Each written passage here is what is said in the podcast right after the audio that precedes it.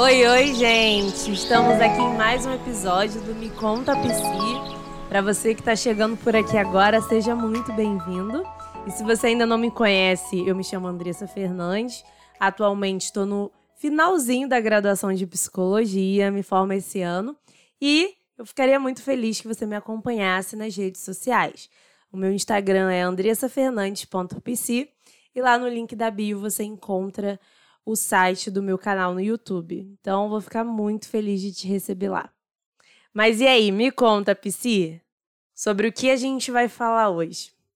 Bom, gente, hoje eu vou trazer aqui um, na verdade, em cima de uma experiência que eu tive com a minha irmã é, alguns meses atrás, quando eu fui visitá-la. Minha irmã estava né, passando ali por um processo de acompanhamento psicológico e eu tive uma experiência de ir com ela é, em um psiquiatra.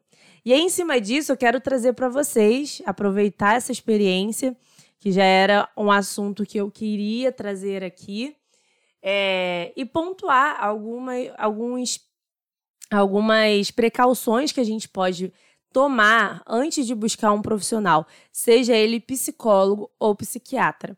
E aí eu já quero frisar aqui que eu não sou contra a busca por um psiquiatra, pelo tratamento medicamentoso, muito pelo contrário. Acredito é, numa atuação onde psicólogos e psiquiatras eles interajam e busquem é, com o mesmo objetivo o tratamento mais adequado para aquele paciente. Então, o que eu vou trazer aqui é o caso, né, um recorte de um profissional em, em específico, mas que já é um ótimo exemplo onde eu posso exemplificar para vocês a importância de buscar algumas precauções antes de seguir o tratamento com um profissional, seja ele psicólogo ou psiquiatra. Quando a gente começa a estudar é, sobre psicologia, como a gente, quando a gente começa a acompanhar casos de pessoas próximas, até de em supervisões, a gente começa a perceber e ter uma noção de perto de quantas bizarrices acontecem em consultórios. Então, a preocupação que ocorre em torno disso é no sentido de pessoas leigas estarem ali sendo é, submetidas a um tipo de tratamento que pode ser danoso para elas. Em que sentido? Profissionais que não agem de forma ética é, e responsável diante do que o paciente ele está apresentando. Então, um, um dos principais pontos que eu quero botar aqui e que é o que geralmente eu até oriento amigos meus, pessoas próximas, é que se busque é, o histórico daquele profissional. E aí, esses pontos que eu vou trazer aqui, eu, você pode entender que vai se abranger tanto para os psicólogos e também os psiquiatras. Porque, assim, é importante você buscar o histórico daquele profissional e, se você puder ter uma referência dele, melhor ainda. Então, você vai ter ali a referência de alguém que já foi acompanhado por aquele profissional. Então, por exemplo, é até interessante que a gente se atente à questão do ir ao psiquiatra. Né, ali no, na dinâmica do atendimento do psiquiatra, ele vai fazer ali uma breve entrevista onde ele vai entender o seu contexto de vida, seu histórico familiar, se você tem algum histórico familiar de alguma patologia. Então, algumas coisas ali vão ser avaliadas. Só que há uma diferença quando você busca primeiro o psicólogo, porque como psicólogo, ele vai te acompanhar ali semanalmente, já o psiquiatra é um atendimento ali inicialmente mensal, depois vai se espaçando para três meses, enfim. Porque o psicólogo ele acaba tendo mais propriedade para chegar em algum diagnóstico, se for o caso do paciente, porque ele está ali te acompanhando semanalmente. Já o psiquiatra não tem essa, esse espaçamento de atendimentos. Então, quando você recorre a um psicólogo, você não está se sentindo bem, você está percebendo que alguma área aí da sua vida não está indo muito bem, você está se percebendo é diferente, percebendo alguns sintomas. Quando você busca o psicólogo, vai ser feito ali uma anamnese, uma entrevista, mas não fica somente nessa entrevista. Ele vai se aprofundando no seu caso semana pós semana.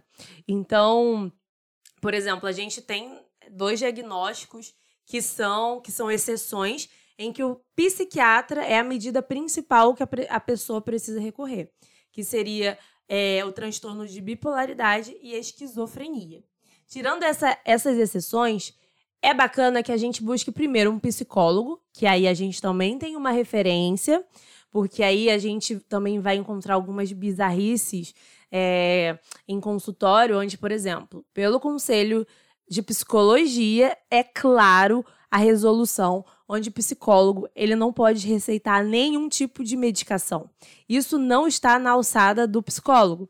Por isso que no certo momento em que o psicólogo, depois de uma investigação, um acompanhamento, ele vai entender ali, bom, no caso desse meu paciente, depois de avaliar, fazer uma conceituação bem feita, é preciso encaminhar ele para um psiquiatra, porque o paciente ele já vai chegar no psiquiatra com aquela é, suspeita né, de diagnóstico, alguma desordem ali que não está indo tão bem, e o psiquiatra vai avaliá-lo superficialmente, em cima do que naquela primeira entrevista o paciente for levar, e a partir disso ele vai ali receitar uma medicação para que aí o paciente ele possa ter um tratamento eficaz, onde ele passa por um acompanhamento psicológico junto com um tratamento medicamentoso.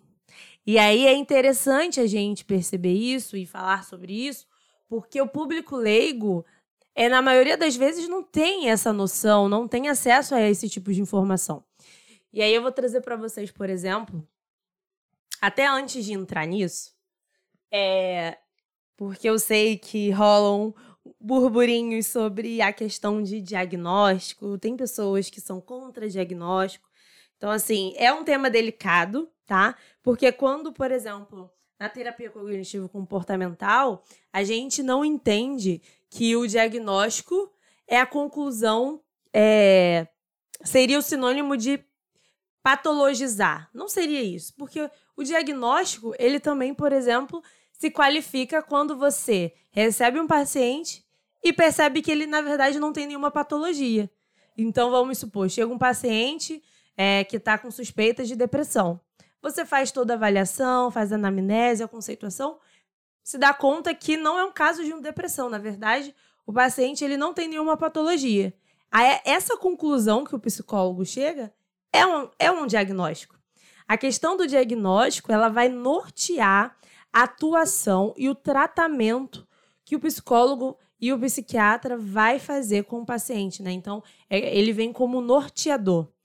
Senão a gente acaba ficando ali, fica alguma coisa solta, a gente não tem um caminho a percorrer. Por isso, né, graças a muitos estudos, é, alguns diagnósticos, eles já estudos foram feitos e hoje já tem ali um percurso de tratamento que melhor se adequa para cada caso. Então, isso faz com que a gente consiga é, proporcionar para o paciente uma vida mais leve, uma vida onde aquele sofrimento ele é reduzido a ponto de não interferir mais no dia a dia daquele paciente.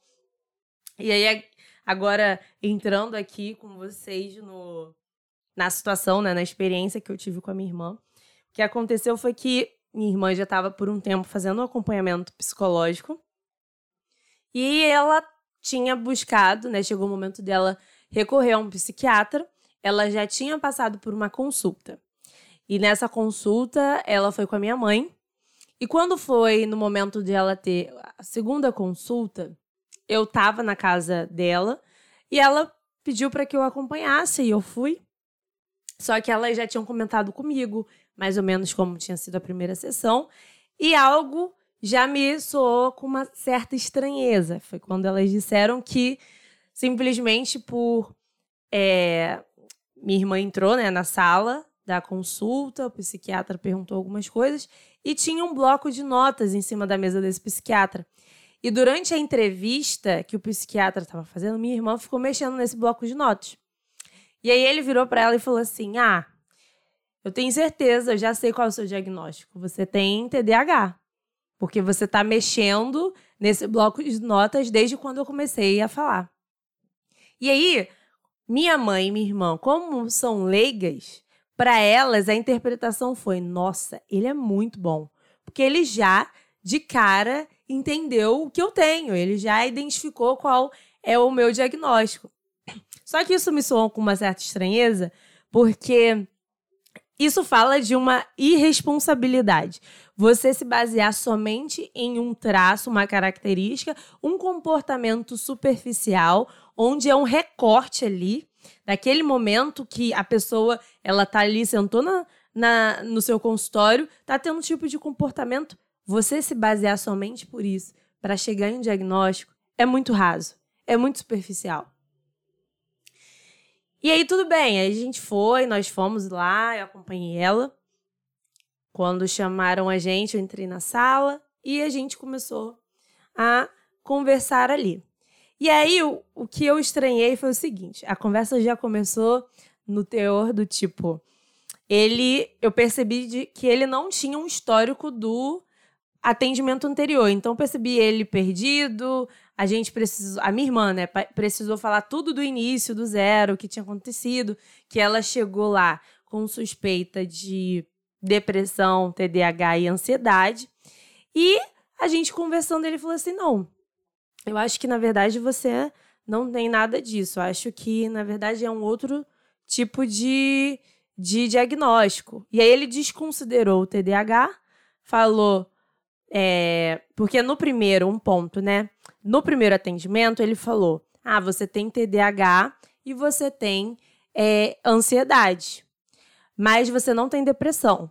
E nesse segundo atendimento, ele estava falando: não, na verdade, você não tem TDAH e você não tem depressão, é outro diagnóstico e a gente vai precisar aí é, percorrer é, em algumas consultas. Eu vou Inicialmente ele tinha passado a Ritalina, não tinha feito um efeito para ela. E ele falou: "Bom, geralmente os meus pacientes que têm TDAH, quando eles começam a fazer uso de Ritalina, eles já têm uma melhora considerável. Já no caso da minha irmã, ela não tinha sentido essa melhora. Então ele falou assim: "Bom, então não é TDAH. Então eu estou suspeitando aí de um outro diagnóstico". E aí eu já fiquei assim: "Nossa, mas que confuso isso". E aí eu não fiquei satisfeita com aquela resposta, porque o que acontece? O, o manejo do psiquiatra sempre vai ser, na sua maioria das vezes, isso é uma realidade, a intervenção com medicamento. Dificilmente você vai sair de um consultório do psiquiatra sem medicação. Então, por isso que a importância de você passar por um psicólogo, onde você ali já vai com respaldo. E aí eu fiquei estranhando, e assim, para o diagnóstico do TDAH, a gente tem um outro recurso, que seria buscar um neuro. O neuro, ele vai fazer uma bateria de, de entrevistas investigativas, então são perguntas que investigam desde a infância da pessoa, porque os, os sintomas do TDAH, eles precisam se apresentar ali na janela até os 10 anos de idade. Depois dessa idade, se a criança ela não apresentar nenhum sintoma do TDAH, então é descartado já esse diagnóstico. Então o neuro ele vai fazer essa investigação, os pais participam dessa investigação, a pessoa participa, então é algo mais aprofundado, né? Se demora até alguns dias para o resultado sair. Então assim, comecei a ficar ali incomodada com aquela consulta e perguntei: nossa, mas eu acho que tá ficando tá confuso isso.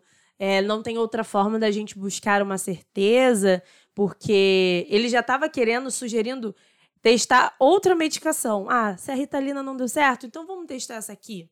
E se essa não der certo, então eu vou descartar a minha suposição, que seria ah, um outro diagnóstico que ele tinha, que ele não quis inicialmente comentar.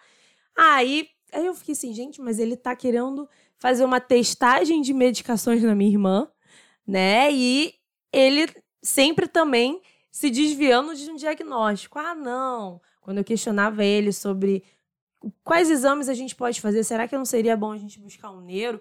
E ele sempre com um discurso.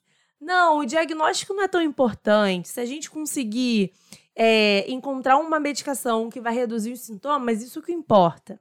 Só que, né, uma pausa para minha fala anterior.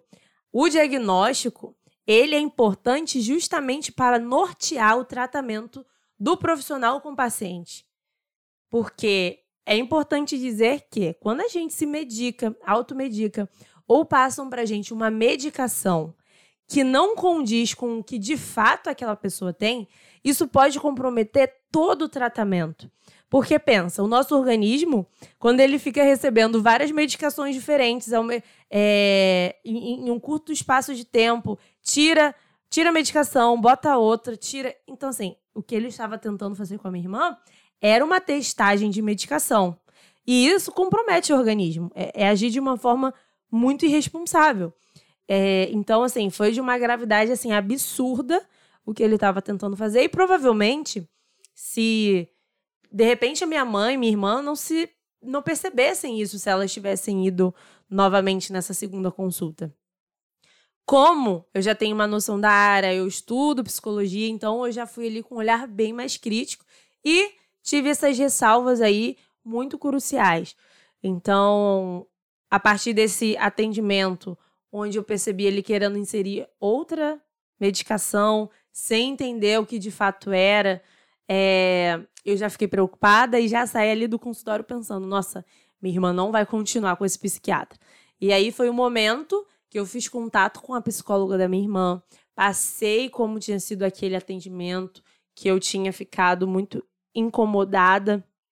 E a psicóloga dela prontamente falou: não, realmente, não faz sentido nenhum. Parece que ele está querendo fazer uma testagem de medicamentos com ela e não é o caso. Porque a medicação ela é muito importante para os tratamentos. Quando é conduzido da forma correta, com uma entrevista, um acompanhamento responsável, uma intervenção responsável do profissional, é ótimo. A medicação, até estou me lembrando agora do podcast onde eu fiz com a minha amiga Ana, com o tema Uma Vida Pós-Diagnóstico. Então, assim, é, uma, é um exemplo de pessoa que passou pelo tratamento medicamentoso, chegou o um momento que recebeu alta e foi eficaz em um determinado tempo para ela.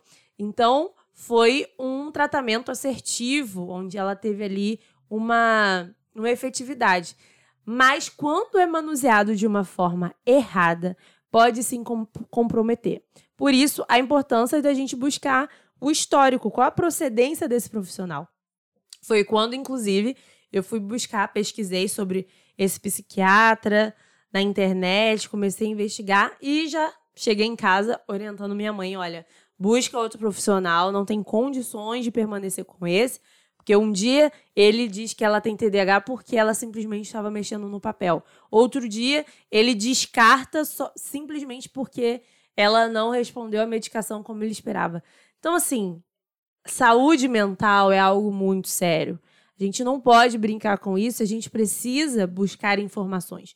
Porque, assim como em, toda, em todas as áreas de profissionais hoje, existem atuações que são antiéticas, que não são atuações responsáveis. A gente também tem isso na psiquiatria e na psicologia. Já vi casos de psicólogos querendo receitar chá para paciente.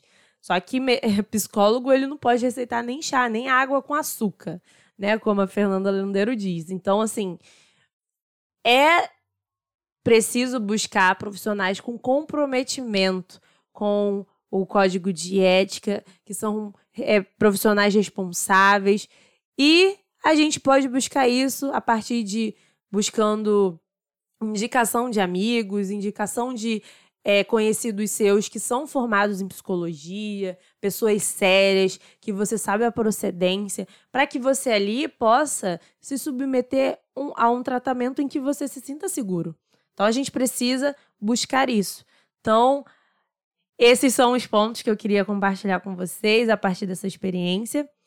É, espero que eu tenha contribuído é, com vocês de alguma forma nesse sentido, porque de fato é um assunto sério e poucas pessoas sabem, poucas pessoas têm noção do que acontece nesses bastidores. Então, por isso é importante a gente buscar esse mínimo de conhecimento na saúde mental, o que pode, o que não pode, porque por exemplo, se você já vai numa consulta com um psicólogo sabendo que o psicólogo não pode receitar nem água com açúcar, nenhum tipo de medicamento, se você vai numa consulta onde ele faz isso com você, opa, tem alguma coisa errada. Então, se ele já está aqui infringindo uma, uma, uma das regras do código de ética, então, de repente, eu não posso confiar nesse, nesse profissional. Então, assim, busque informação, Me coloco à disposição também, caso vocês tenham mais alguma dúvida. De repente eu não falei sobre algum ponto que é uma dúvida sua ainda.